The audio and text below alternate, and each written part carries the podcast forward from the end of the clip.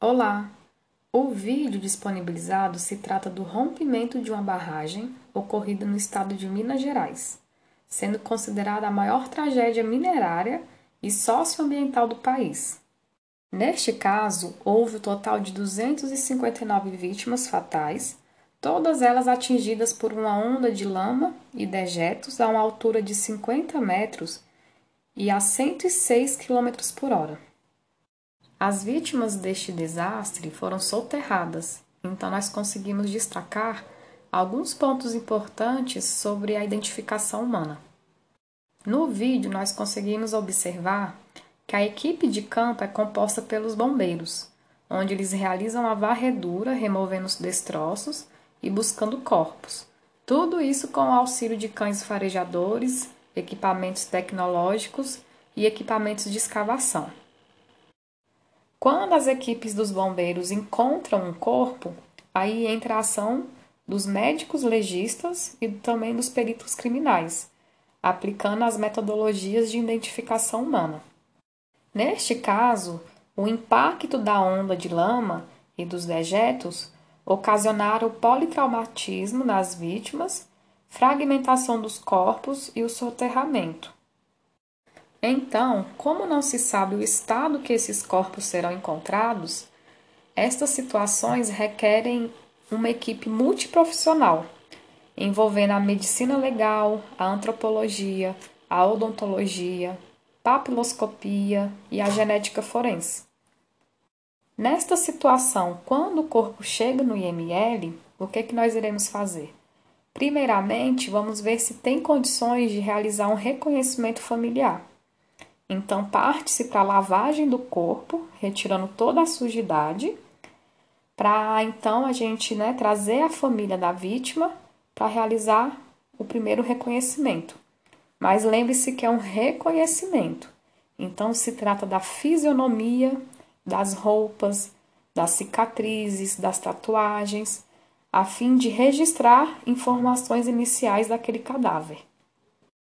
Em seguida, as equipes periciais iniciam a aplicação dos métodos de identificação humana nesse mesmo corpo reconhecido pela família, a fim de se obter dados fidedignos, né? E confirmar que aquele corpo realmente é o seu familiar. Neste caso, o primeiro método de identificação humana aplicado seria pelas impressões digitais. Mas lembre-se do fundamento biológico da perenidade. Então, neste caso, não se sabe o estado que o corpo será encontrado, em quantos dias poderão ser encontrados mais corpos. Então, caso esse corpo esteja em processo de putrefação, aí já aplica né, a metodologia de identificação humana pelas arcadas dentárias. Mas aí entra outro ponto importante a família precisa ter os registros odontológicos daquela pessoa para realizar o confronto com o cadáver, né? Então, tudo dependerá do estado do corpo encontrado. E neste caso, a lama era o maior desafio para chegar ao encontro desses corpos. E também a gente tem que levar em consideração a disponibilidade da equipe, porque se trata de um número alto de vítimas um número alto de famílias que procuram por seus parentes, né? Então, nestes casos, para levar informações às famílias e respostas rápidas, também pode se aplicar os métodos de identificação humana pela genética forense. Então, tem equipes é, destinadas para a coleta de DNA dos parentes das vítimas, para posteriormente realizar o confronto genético.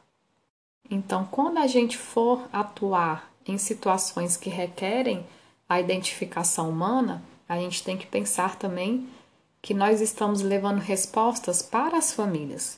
Então, a gente apoia o processo do luto e contribui na memória das vítimas que se foram. Né? E aí demonstra que a ciência também tem seus fins humanitários. A ciência também humaniza as ações, né? E amenizam a dor do próximo.